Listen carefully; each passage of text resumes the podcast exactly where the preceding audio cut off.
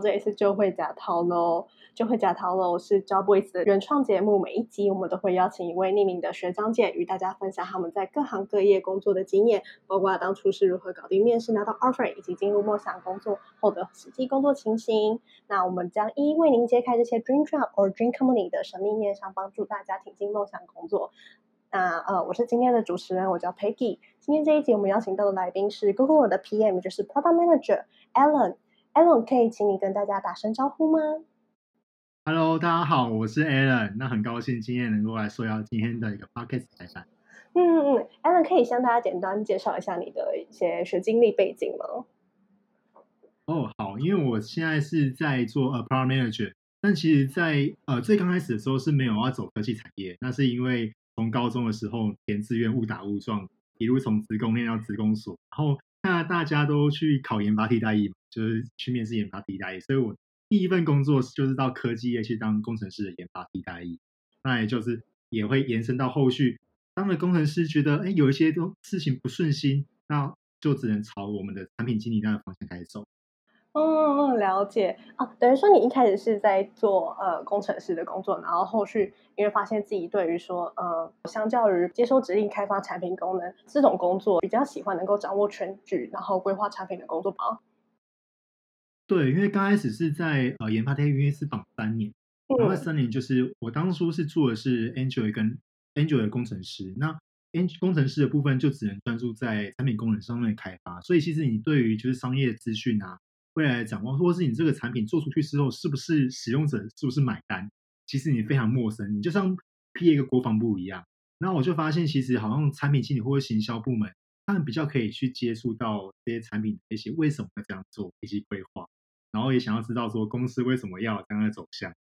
然后我才想说，嗯，那好像 PM 应该蛮容易的吧？当时的想法是这样子，但后来就发现入了火坑。那还有一个比较不具名的原因呢、啊，就是因为我们当时的工程师部门都是男生，然后以一个工程师男的角度来说，就会觉得说，哇，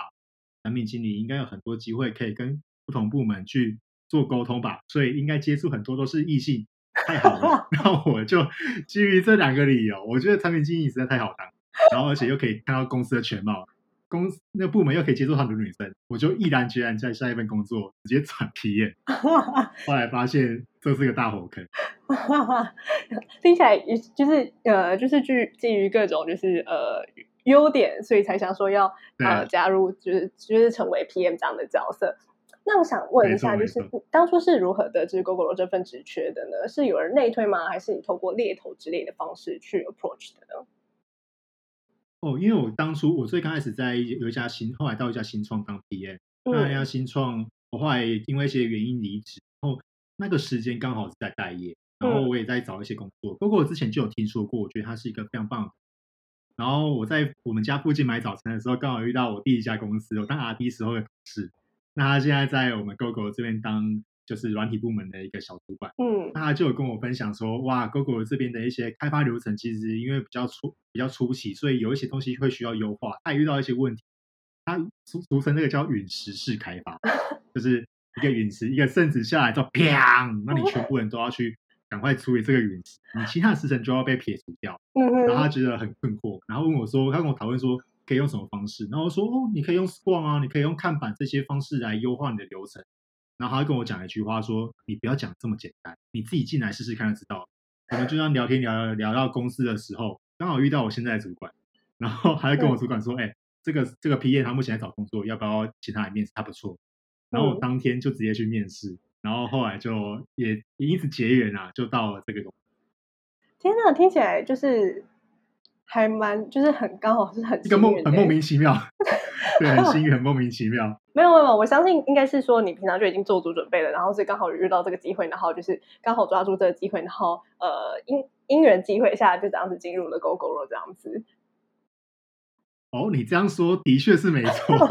我说是没错，因为当时在准备准备 P A 面试的时候，其实呃我每天都会去准备一些情境题，或是对自己的一些履历做一些探讨，然后我想会想到说别人会怎么问，哦要怎么样答。以及要怎么样从产品的思维去解释，所以我觉得当天去面谈的时候，我觉得比较不像面试，有点像是我们互相人了解彼此。哦，我觉得也算蛮蛮顺利。嗯，那我想问，就是对于这一呃之前在 Gogoro 面试的时候，你有什么比较印象深刻的事情吗？或者是你可以分享一下 Gogoro 面试的流程大大概会是什么样子呢？然后说，我觉得以 Gogoro 面试以产品经理来说，它比较没有这么的刁钻。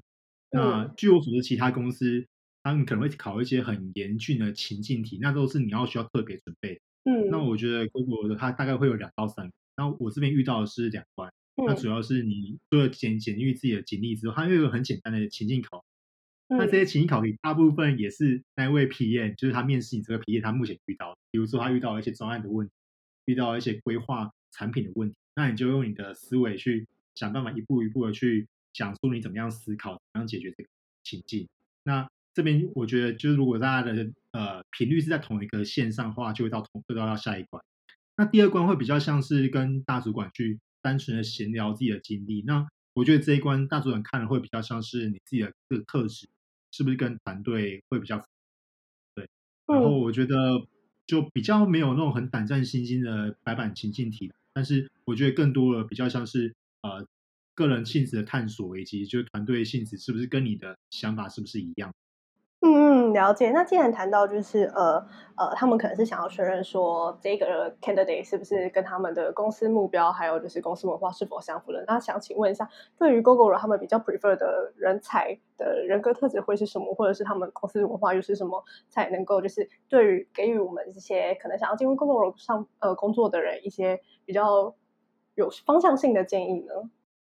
嗯，我觉得就是呃，在 Google 这边其实每个部门差异蛮大。嗯，那我就以我目前认知到的几个部门来说，呃，我觉得呃，我目前合作软体部门的工程师以及产品部门，那比较多的是对于事情思考的逻辑性，就是他会抛出一个小问题，但他不呃，你回答不一定要是正经，但他想要知道说你从最刚开始是怎么思考，那你会不会先去问问题来厘清这个问题本身，就是他这个问题也许是很发散，嗯，那你必须要去借由其他问题来。来定义说这个问题的本质是什么，然后借由这个问题的本质去延伸说后面的逻辑是怎么样。那我觉得还有个重点是，可以在呃面试的过程中尽量展现自己呃的热情，或是对于产业的喜爱。像我自己本身在呃面试呃产品经理的时候，我会自己准备一个简报。那这个简报的内容除了是我自己的一个例子之外，我也会把他们的呃竞品以及就是他们目前可能的方向列出来，就三大块，我的我的经历，然后。竞品跟他们未来推荐的方向，那这样的方向，我觉得可以去跟面试官去沟通说，呃我的想法是怎么样，然后用阶段性的方式去跟，有点像是跟面试官去讨论说，我们之后可能要怎么样走，而不是他来问你说你之后对这个问题的想法是怎么。我觉得主动出击会是一个很好的事情，所以我觉得有三个，一个是热情，然后对事情要很好的一个思虑逻辑，第二个是尽量主动出击。嗯，我觉得这是一个很不错的方法，因为我觉得很少人会想到，就是想到要做的这么齐全，就是可能大家也都心中可能会呃闪过这个念念头，但是可能就想到哦，算了，就是不是像你这么积极去做准备。那我想要问一下，说，嗯，那你主要在现在在 Gogoro 担任产品经理的主要工作内容有什么呢？哦，呃，因为呃工作内容好。其实我们部门啊，因为每个 PM 负责的产品不同，有些人负责 Gogoro 主产品，然后有些人负责呃，像很之前流行电动自行车，那或是一些 Gogoro Network 的一些产品规划。然后我目前负责的产品比较像是从零，或者从零点五，就是有人接手之后，然后换转交给我，零到零点五，然后到一的这个阶段，就是他准备要上线的这个阶段。嗯，然后这些阶段遇到的困难就是它的初期运作非常的混沌。就是会有很多我们刚刚说所谓原始的需求，就是老板突然想到什么，嗯、他觉得上线前一定要这个东西，他才有卖。嗯，那你就除了要去做好一些专案控、专案进度的控管之外，你还要去对于这个产品它到底要长什么样子，要有一个良好的规划。所以有可能老板自己也不知道他要的是什么，所以你可能会需要协助他或跟他协。嗯嗯嗯。那我觉得在这样子的一个方式，就是从零到一，或是零点五到一，最重最重要就是我制，我觉得制度的定义。因为制作定义的情况下，刚开始大家都会乱乱找找，觉得你很好合作，那他就跟你去拜托一下。但是后来这个 R&D 没有定义清楚之后，会让你整个人就变得很累，因为全部人都找。但是其实你有特定的人可以去处理这件事情，好处弹出弹性很大，然后发挥地方很多。但是就是坏处就是它整个体制很乱。那我现在我目前负责的产品现在都已经到一的阶段，然后准备要从一到二或到三到一百。那我现在的工作呢，是主要是会去分析使用者的数据，然后我会借由这些使用者数据去规划我后续的策略、产品策略。那再借由产品策略去延伸细部的功能，然后接下来让 RD 交付 RD 之后进行开发阶段的管理。然后当然有非常非常多会议啊，那因为我们公司在 Google 的话，它公司的部门非常的多，然后非常大，所以这些会议主要都是用来同步产品公司跟人力安排资，嗯，那个人力资源的安排。嗯，因为你看 Google 的一个呃产品开发团队，那他要去混合一二三四五大概五六个以上的产品，那他必须要有人力资源，所以你有时候会需要用一些商业数据或是一些使用者数据来拉一些人力资源，不然有可能你这个产品就没有人做。对，嗯，然后最最后一项是我觉得，因为我负责的产品都是一些比较新兴的产品，那在这些团队我很。很做很多很多的一一个事，就是确保团队的成员心灵都会健康。那重点是，对心灵健康很重要。重点是他们对于这个产品要有热情。嗯、那这些热情主要就是让他们更接多接触商业端，跟让他们知道说这些东西做出来的成效是怎么样。所以主要会是分析数据、规划 roadmap，然后定义跟开跟一些产品共识，然后还有关系产团队那个团队成员的健康、心灵健康。对。嗯，我觉得听起来，呃，我其实呃听起来，我觉得有一点很有趣的，就是你会去呃 make sure 每一个团队成员的心理健康，我觉得是呃还蛮有趣的一件事情，因为很多时候呃，甚至是有些公司，他们可能公司文化就是呃会比较着重于呃员工的产出，比较不会这么重视员工的身心灵的健康。那我其实也感到相当好奇，说你要如何去确保这些。成成员成员的心理健康是呃很就是可能会会可以跟他们约 one on one 吗？还是你会做什么事情去呃去让这个去确保说他们的确是呃对于现在做的事情是有信心，然后甚至是有兴趣，然后不会觉得嗯很意兴阑珊，甚至是没有动力的呢？嗯，了解。因为我其实我的职位是产品经理，但通常产品经理在我们公司的定位会比较不是管专案，但是因为我们是一个新兴的团队，所以我没有这个资源，就变成说我自己是产品经理之后，我也要去管专案。那专案的话，就会会 echo 到你刚刚说的团队的一个氛围跟动力是非常重要。那因为我之前本身是 RD 出身，嗯，我在当 RD 的时候，我最大的痛点就是我根本不知道我的产品出去了到底有没有人看，然后而且我很很常被需求改来改去，所以我就立志说我在当 PM 的时候，我要尽量避免这两点。但我觉得这两点还蛮难的。那我觉得是找到团队可以。呃，共同欢笑或共同有热情的点重要。那第一个就是我们，因为我们之前的在之前的公司是跑 Scrum，嗯，那它是一个非常完善的一个管理开发流程，它可以让每个团队都知道说现在在干嘛，然后商业端做进行到哪里，嗯，它可以让商业端跟工程部门就是同步彼此的需求，那我觉得非常重要，嗯，嗯，所以我们目前的虽然说没有像 Scrum 这样子两周或四周一个为一个排期，但是我们。还是会用一个半一个半月的时间，然后做一个，比如说 Scrum Review 啊，来让大家说看一下大家做了什么阿力做了什么东西，那跟他目前的商业进度有没有稳？那他做出出去的这些东西呢，在使用者那边的数据到底怎么样？那对于商业成效怎么样？我觉得阿力听到这样子的一个资讯之后，他会非常有感，因为至少他的东西是呃能够被看见，然后能够被量化，他会觉得很有成就感。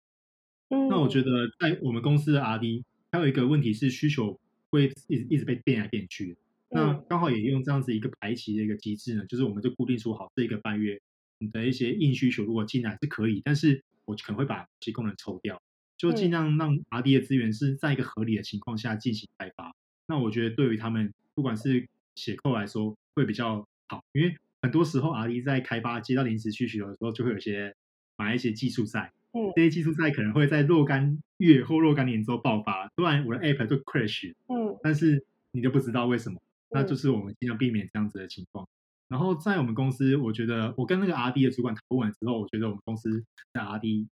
啊、呃、很需要曝光，因为他们很希望他们自己的东西能够被上面看到。那我觉得也对他们的成效或是考绩有有影响，所以我们其实当初在功能要上了之前，我们安排了非常多的 demo，然后主要是。让他们可以去见一些他们平常可能在工作上面看不到的一个高层，那比如说老板，那或者产品长，那他们直接去 demo，然后让他们的成品能够被被看见。那我觉得对于他们来说是非常的激励的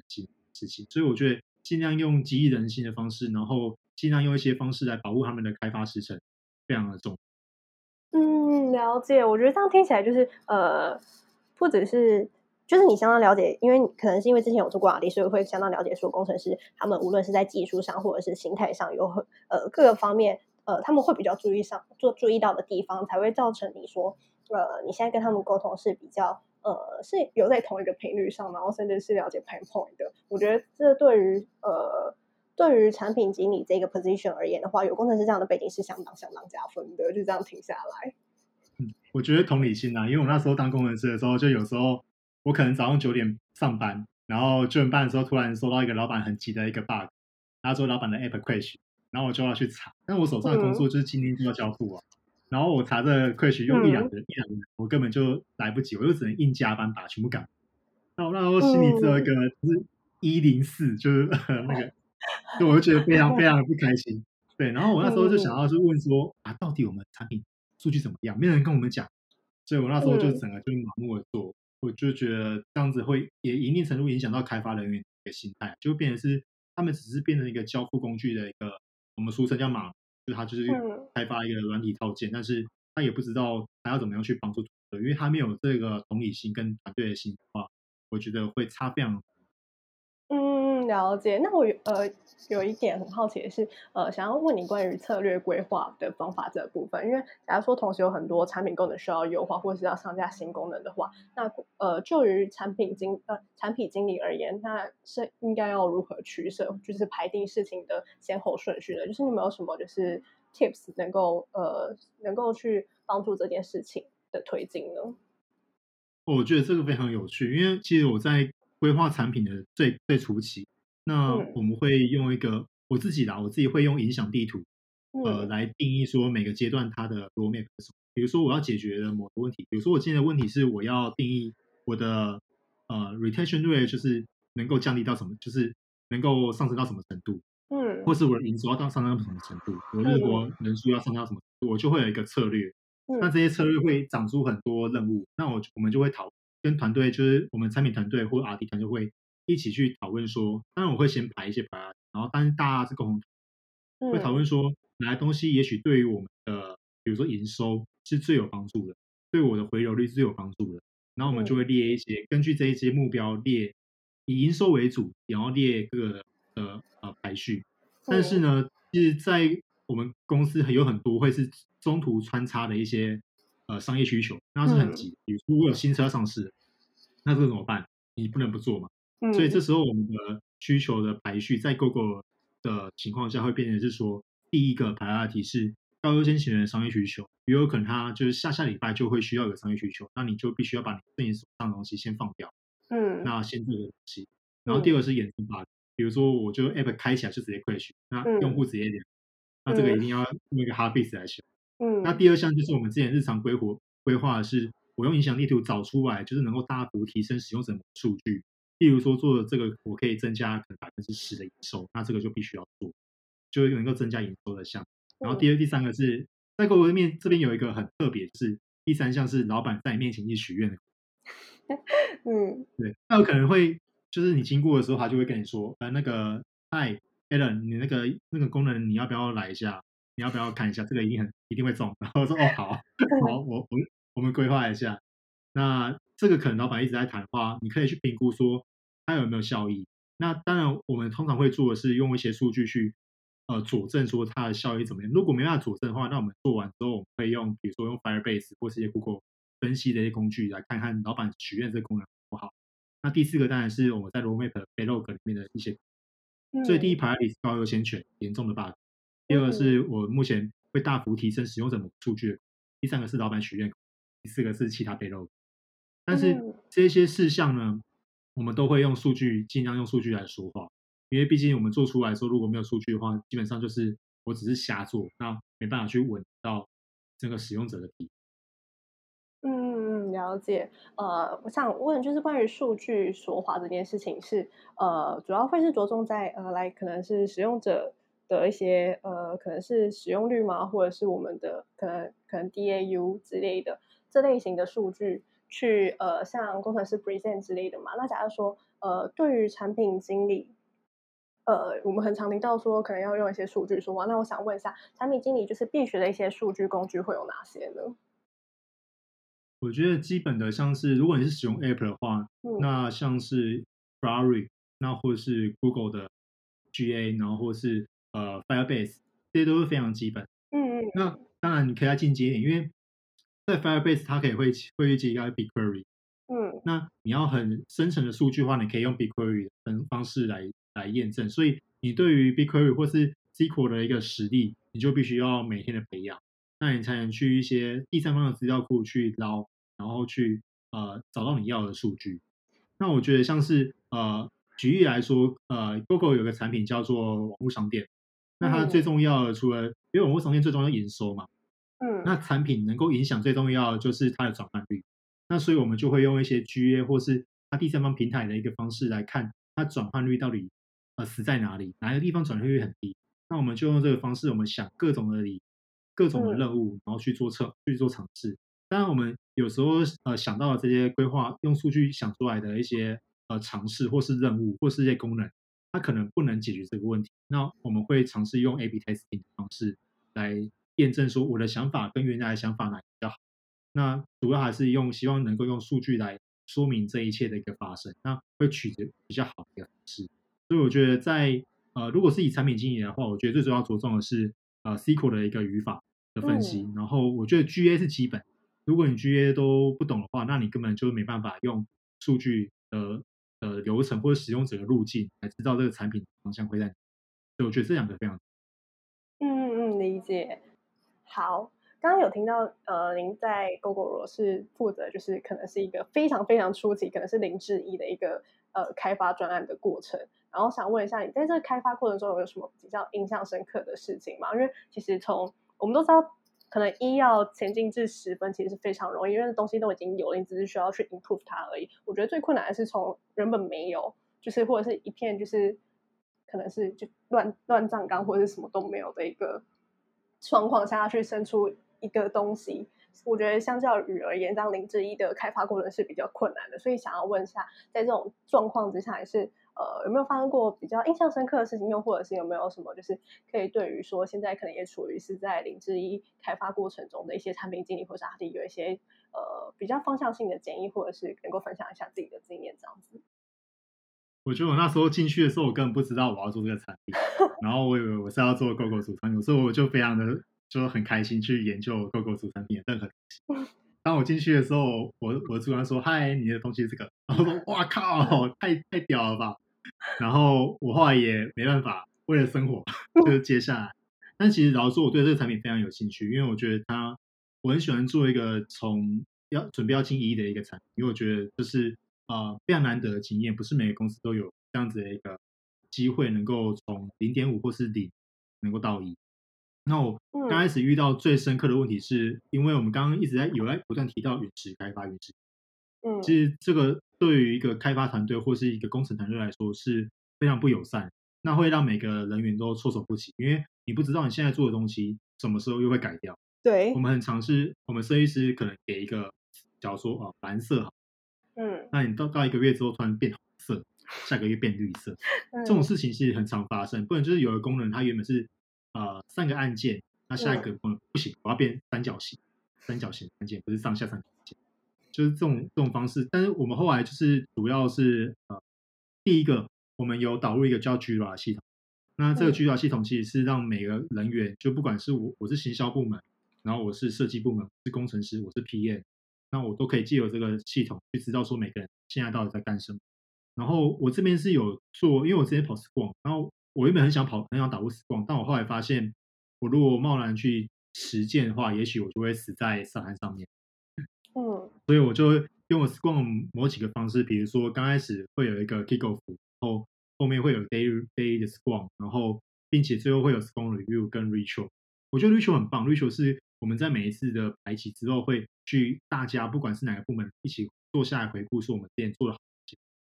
然后不断的去进步。然后我觉得在这个方面用 Scrum 用 Scrum 的一个 Sprint 的方式可以保护 RD，尽量避免我们刚刚说陨石开发的这个问题。因为我印象非常深刻，是我进去的时候，其实 RD 对于这个产品是，就是有点像马，他做的就是呃，我我简单来说就是没有热情。嗯，那对于这个东西，就是你需求来就写清楚，那你你没有写清楚，我也不会帮你想，那就是照着规格去、嗯、去去做。那我觉得这对于一个团队来说不是好事，因为以产品经理来说，他当然工作是尽量写清楚，但是一定会有漏掉的。那这些漏掉地方必须要团队一起来讨论。嗯、那当你的工程师你只呃依照了这个 spec 去做，你发现不合理的地方也没有提出来讨论的时候，我觉得不合理。但是根本原因就是回溯到他们就是没有热情。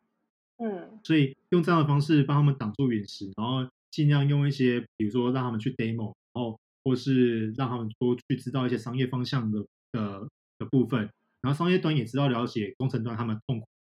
跟痛点，知道为什么他们只能用一个半月做这些事情。那我觉得两边的关系变得融洽之后，那整个团队慢慢的就可以 build 起来。因为我进去的第一周就看到工程师在吵架，那吵的就是刚刚说到颜色突然要变。嗯，他们真的是在那边大吵，然后，但在一年之后，我们产品准备要上线，那他们后来的合作也就非常的顺畅，也有默契。那我觉得，在刚开始进来的时候，印象最深刻就是要如何去，就是吵架嘛，然后要如何去凝聚团队，耗费非常大的心力。这也让我在想说，哎，奇怪，我不是产品经理，为什么进去好像在做一些像 Scrum Master 或是专案经理的事情？但我觉得，这对于一个新的一个团队来说，或是一个新产品来说是非常非常必要。然后我我也非常的感谢有这个机会，因为我觉得我们现在的这个团队，我还蛮我真的蛮喜欢他们。原因是因为呃他们会自己开始，因为他们喜欢这个产品，所以在这样子的一个阶段之后，他们会自己去帮忙想之后的功能。那包含有一些新功能的时候，其实我也没有这么不用这么累，我就有一个初步的想法，然后排优先权之后就会找他们。那他们会帮我把一些我没有想到或不周详的地方提出来，然后跟设计师讨论。我觉得这样才是一个比较正常。嗯嗯，了解。我刚刚其实听到一个蛮有趣的，就是呃，其实刚进去的时候就遇到了冲突需要解决。然后我其实还蛮好奇，假如说你在遇到冲突的时候，呃，你会如何去解决这个冲突呢？其实我觉得我刚开始的，嗯、呃，我觉得我刚开始比较菜，应该说我刚开始不太了解。嗯，所以。我们很常做的一件事就是，呃，PM 很很很常做的一件事就是遇到事情请客，对。所以我那时候就真的就是 PM 遇到事情请客，对。但是我后来发现这其实是对也不对，嗯，因为你你太常这样做的话，我觉得有一些呃比较硬的 RD 他们会予取予求，嗯。我就是想说，因为我之前在上一份工作，我每一个 Spring 结束之后，我就会可能买鸡排、买个饮料请大家，因为真的太开心，让他们真的太，嗯，但他们后来。你不要这样买，要要的话就直接公司请就好，没有必要。就这这不是你的工作，你不需要付这样的钱，不然大。嗯，嗯，那这是正常的团队，但是有些工程师他可能会觉得说，哦，你就是体验就是负责帮忙协调事情，帮忙开规，那帮忙请客。嗯。所以有一次我们去，我印象很深刻，是我有一次去买饮料的时候，嗯，然后有一个 P 有一个 RD，他就跟我说，哎，你请客啊？我说干嘛请客？他说体验不要做这个事情。然后我那时候就觉得说，哇，我真的把他们养坏，因为。当初就太想要去让他们，比如说工程师跟设计师，不要说啊，你们不要吵，然后请偷请。但这样感觉是只有治标没有治本，让他们当下心情舒服，但是问题没有解决。嗯，他们的问题是，呃，工程师不希望设计改，嗯，然后设计师希望工程师能够更弹性，嗯，所以我觉得在一定程度要去了解说这个为什么会发生，那发生的原因就是老板，因为老板他也不知道他要什么。所以他也圣旨下来之后，那工程设计部门就要改设计，工程师就必须要去改。所以我们花了非常非常多时间去探讨问题的本质。老板，那我们就尽可能去，比如说两个礼拜或是一个月，我们就会找老板去同步目前的一个情况，然后跟确认工程师目前的资源。那他也知道说目前的开发的能力是怎么样。那如果我要在比如说呃十月底要上线，那你现在提这个需求或改这东西，也许会让我。时程往后延，或是会看，让老板也知道说，因为老板其实他也没办法去往下看非常非常细的东西，除非你跟他讲，当他知道之后，他就会比较去做一些呃不会这么容易变动的事情，因为老板都很喜欢变，他们很喜欢他产品出去之后就是一鸣惊人，就是非常完美，但是通常都是多想，或是我们真的需要使用者的出去之后，让使用者去验证之后，才知道自己要什么，所以我们是尽量去从老板那一关去打。然后让下面的一个变动需求尽量少一点。嗯嗯嗯，了解。等于说我们其实是呃，就像刚刚讲的，可能请客是一个。暂时性的解决问题的一个方式，但它可能是治标不治本。我们还是要找到 root cause，就是会造成这些问题产生的原因是什么，然后去层层拆解。例如说刚刚提到的，可能是呃上层的问题，那可能就要从针对上层去做解决，才能够就是让这个冲突变变得比较少。我觉得是还蛮嗯，就是还还蛮有效的建议。嗯嗯，对啊，因为我觉得有时候大家都会想要很快很急的想要解决问题，然后。就用最快速、最有效的方式来解，但是它这个问题还是会不断的发生。那唯有你去探讨说这个问题到底它是怎么样发生，是谁才是 key man？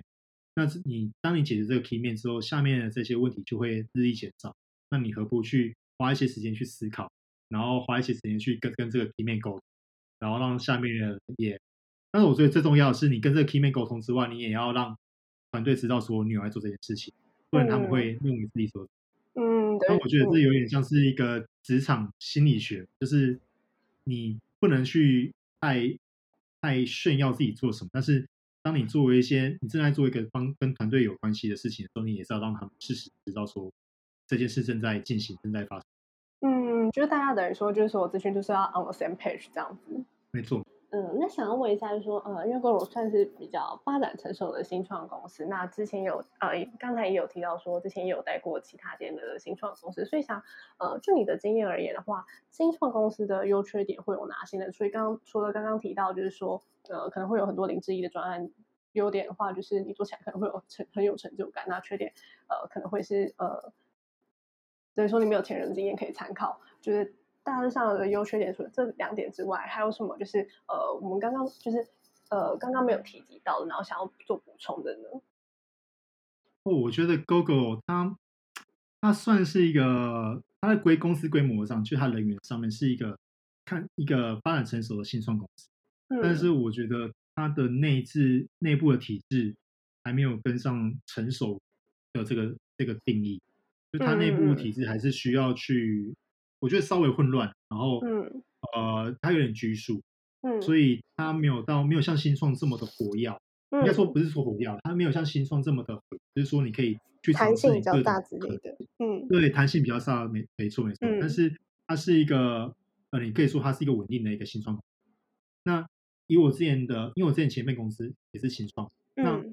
我觉得新创公司的员工跟老板对于公司的事业是异常热情，因为我们那时候。是基本上是下班之后都会在办公室边喝酒边讨论说这个这个产品要怎么样做，然后我们要打来客户，嗯，然后我们的募资什么时候会募资到？那如果没有募资到的话，我们爆头，就是啊怎么办怎么办？嗯，对，因为新创公司那时候最大的问题就是它资金什么时候烧完就什么时候走，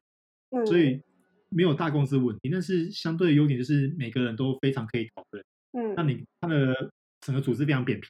我觉得新创就是有个优点就是扁平，所以。你的想法可以很很快的，当团队觉得 OK，或是你很快可以跟老板去沟通。嗯，当一旦 OK 的时候，你就可以很快落地，所以你很快可以快速的去试验，快速的失败，然后快速的再再一次试验，再次失败。我觉得这是一个新创公司最大的优点，就是可以让你去不断的尝试，然后每天都非常刺激。嗯，那我觉得 Gogoro 目前它的体制是比较成熟，所以你可以看到它有大公司的框架，嗯，但是它也有新创公司的一个样板混乱。所以我觉得对于我来说，呃，它是一个不一样的一个刺激体验。就是，嗯、呃，当然第一个你会需要有一些跨部门沟通的一个能力，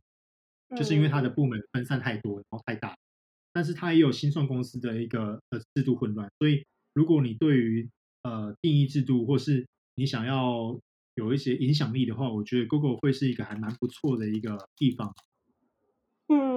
嗯，理解。那我想问一下，就是呃，除了刚刚我们刚刚访问的问题之外，你还有没有什么就是呃，你可能很想要分享，但是我们这边呃可能没有提及到的内容呢？哦，就是刚刚其实有我们一直有说到，就是陨石开发，嗯，其实有一句话蛮有道理，嗯，然后就是我们六千多万年前陨石撞击地球，导致恐龙灭绝，嗯，然后公元两千年后呢，陨石撞击专案，导致团队弃绝。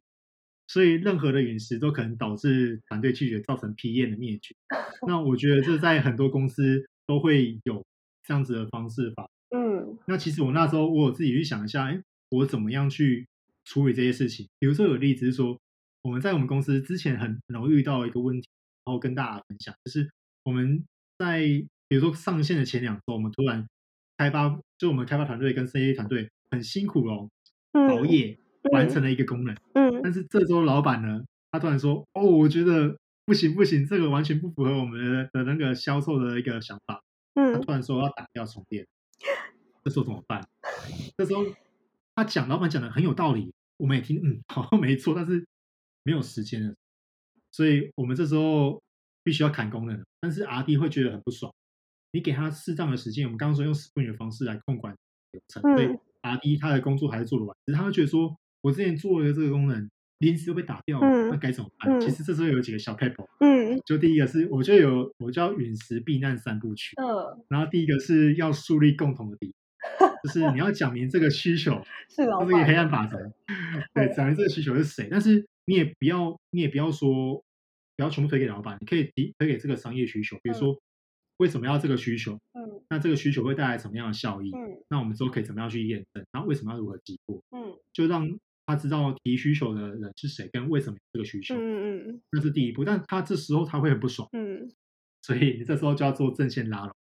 你当然是会需要，就是帮他想，因为你之前是有这样子一个经历，你会觉得说这个需求实在太夸张。嗯。但是你要跟他说，其实你已经强烈反应过，嗯，那也就是为他心疼。没有，你必须要跟他说，你其实已经反应过这样的需求，然后不合理，然后你也让他知道说你目前的情况是怎么样。我觉得是双方建立同理心，所以我觉得第二阶段是双方必须要建立一个同理心，是说有这个需求，就是我觉得不合理，但是我也反映过，啊，我们也花很多时间，但是现在这是必须。嗯，那我觉得第三项是绝对价值，嗯、就是说这个需求虽然说很很机车，但是只有你可以完成。嗯、那在完成之后，我觉得建议会发一个正式的信，CC 大家，包含是提需求的人，包含是老板，嗯，然后尽量让这个参与改动、临时改动的这些人员都被大家所感谢，或是你就发心感谢他。然后如果有 demo 的时候，也可以再提出。嗯、就主要是。我觉得陨石的例子在一些零到一的情况下，有时候会发生，甚至你说一到一百也有可能会发生。嗯，那就是必须要判断说，到底这个需求合不合适。那第一个就是先讲明说需求是谁，然后再来就正线打，然后你要跟他反映说，我们彼此都有努力过。再来就是绝对价值，就是你要让大家知道说，谁为了这个事情这么努力复习，然后加班熬夜，要感谢谁。我觉得这样子可能会心情上会好一点，但是我还是觉得陨石开发是不对的，嗯、所以如果遇到这个事，就只能尽量避难。天啊，我觉得好赞哦！这真的是就是职场的一些就是一些软实力的部分，也就是虽然大家都是呃，我觉得很多人都会很专注在就是呃职场硬实力的部分，包括就是可能呃一些什么数据分析啊，或者是呃可能 hot coding 的能力，可是。其实我觉得职场上有蛮大一部分就是要注重，就是我刚刚提到的，就是可能跟与人沟通的一些技巧啊，或者是技能，包括是感谢啊，然后给予 credit 这种，我觉得其实都是相当重要的。然后能够听到 Alan 这边就是分享一些自己的例子，我觉得真的是受益良多的。那是用自己自身的血与泪，因为那时候刚开始就有被阿 D 就是就抱怨过，说你每次都这样讲，那你到底有没有？有没有去帮我们去思考？然后我说对哈，我我好像都是单纯接球而已，所以我觉得这样不太对。嗯，那所以后来有去延伸这样的方式，有时候可以挡住陨石，但嗯，很多陨石太大颗，我根本挡不挡住，所以就必须要大家一起来承担。但承担的过程就是我觉得同理心非常重要，因为我觉得并不是每个人都有，虽然说大家都很知道这个的重要性，但我觉得就是尽量站在他的角度去想，那也许事情会朝一个好的方向去发。嗯嗯嗯嗯，了解。那我想问一个问题，就是呃，因为很多时候 PM 会沦为就是一个，嗯，因为像是沟通之间的桥梁，就是假如说没有花太多心，就是有时候可能事情太多，一忙起来自己好像就是成为了一个 bridge，然后而不是领导整个产品功能的一个角色。想要问，就是你有什么方法是能够避免这种情况的呢？是你一直都会去不断的监测说，呃，大。整个专案的进度吗？还是你有没有什么诀窍，能够让自己不要沦为就是一个让工程师讨厌，或者是只是一个传声筒的角色？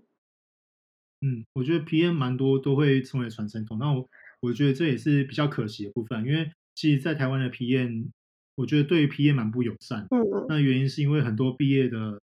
呃学生，就刚毕业的时候就会去担任 PM，嗯，因为他们想要加入科技业，但是又不知道做什么，那觉得 PM 它是一个可以涵盖最多范围一个职位，所以就会当。那这样大部分都会变一个传声筒，因为他们就是接收到需求，然后传过去，然后可能本身也没有太多技术的一个背景，所以有可能会被 RD 唬，会被 RD 所嗯骂之类的。但我觉得以我的方式来说，因为我的专职还是产品经理，嗯，那专案经理是我的，应该说对于我来说是我的一个副业，嗯，就是我我主业还是产品经理，所以。我自己会是用，我有一个工具叫 Trello，嗯，那我会去分配说，我这个礼拜我大致要做什么东西，然后我会再细分说，我每一天从早上九点半我进公司的时候我要做什么。那我进公司通常会先做数据分析，所以我会把东西每每一天要做的所有事项都安排的非常的清楚，因为我怕我自己有初老症状会忘记，对我会尽量就是写在上面，那就是确保每一个事情不要因为中断的事，有一些中断的需求被打断，嗯，所以我觉得不管怎样，以一个产品经理来说，数据分析是每天都必须要去做，然后也要去不断去思考，就是整个产品策略，因为你定义了这这个排期的功能，你还有下一 Q 下下下 Q 的一个策略会需要去制定，嗯，那包含跟其他人去开会，嗯嗯嗯，那我觉得就是可能要花很多时间，因为我之前不是呃自行车业，也不是 GoGo 电动车业。嗯，所以我花花了非常非常多时间在看一些 paper，或是看一些其他的竞品。嗯，我觉得可能一天也要找一一些这样的时间去看看自己别人的竞品都在做什么。嗯，那你才能知道说你目前的产品在别人那边是不是已经被发生，那他们的成效怎么样？那你对于你的产品对于其他人而言，那你的优势，那你能够打击别人的点到底是什么？所以我觉得，呃，用一个良好的一个工具去控管你每天的一个。事项跟行程，嗯，然后才不会被一些临时的事所打断。那回到刚刚说的，呃，为什么要呃很多 PN 都只是会变成传声筒？我觉得是对于 PN 的认知的问题。嗯，当你觉得说你想要做更多的时候，那你就会有不同的一个呃事项去做。比如说，我想要让我的产品都是用数据说话，所以我就不会只是去看一些信件，然后就转传，我还会去额外去做一些数据分析。那比如说，呃，我之前也有负责，像是在前面公司负责像 SDK 比较技术性的一个问题。嗯，那如果我只是一个转传的话，我就收到客户的信，我直接 pass 给，嗯，然后请 RD 回完之后，我再回传。但这样子基本上就浪费 RD 时间。那要你这个窗口就没有用。所以我针对这些比较技术的东西，我会自己去看一些技术文件。然后我自己对自己其实是我希望能够也把自己当 FA。假假设是技术问题的话，我希望我自己也把自己当成一个 FA 的工作。我能够尽量去过滤一些 RD 的需求，让 RD 做一些真正重要的事情。然后当有一些需要讨论的时候，我再往后传给。我觉得这样会比较正确。所以我觉得这些东西重整一个就是心态。嗯，对。跟时间管理的时间，对。嗯，我觉得呃，就像刚刚讲的，有很多就是可能 fresh graduate 的的人，可能他就会对，就是可能对于呃产品功能，或者是可能之前没有 coding 经验，然后对于是整个。呃，产品的走向或者是市场的走向，可能是比较没有这么熟悉的，所以很容易就会变成一个传声筒。那就像刚刚提到的，可能是一个 mindset 的问题，有没有一个就是觉得这东西是一个自己的 ownership 的概念？假如说你如果有把这 take 是呃你很重要的专案，或者是你是一个 lead 的角色的话，你可能就会去发想更多的一些策略或是想法。对，嗯，这的确是，我觉得就是心态的建立非常的重要。那这些心态建立其实。我觉得不管是去呃外面的课程，或是一些讲座，或是平台，嗯嗯嗯，那其实都可以去呃有一些比较良好的一个知识分享之后，我觉得对于担任产品经理会非常非常大。嗯嗯嗯，了解。好，那今天的节目就到这边结束啦。假如你喜欢我们的节目，无论是 Apple Podcast、Spotify 或者 Sound，都听到我们的节目哦。那再欢迎刷个五星评论。那也欢迎大家持续追踪我们的 Podcast，就会假淘了。每一集我们都会邀请一位学长姐上来与大家分享他最真实的经验。那假如大家有想要指定邀请的目标职位学长姐的话，也可以直接在留言里面告诉我们，我们都会满足大家的需求。那我们就下次见啦，拜拜，拜拜。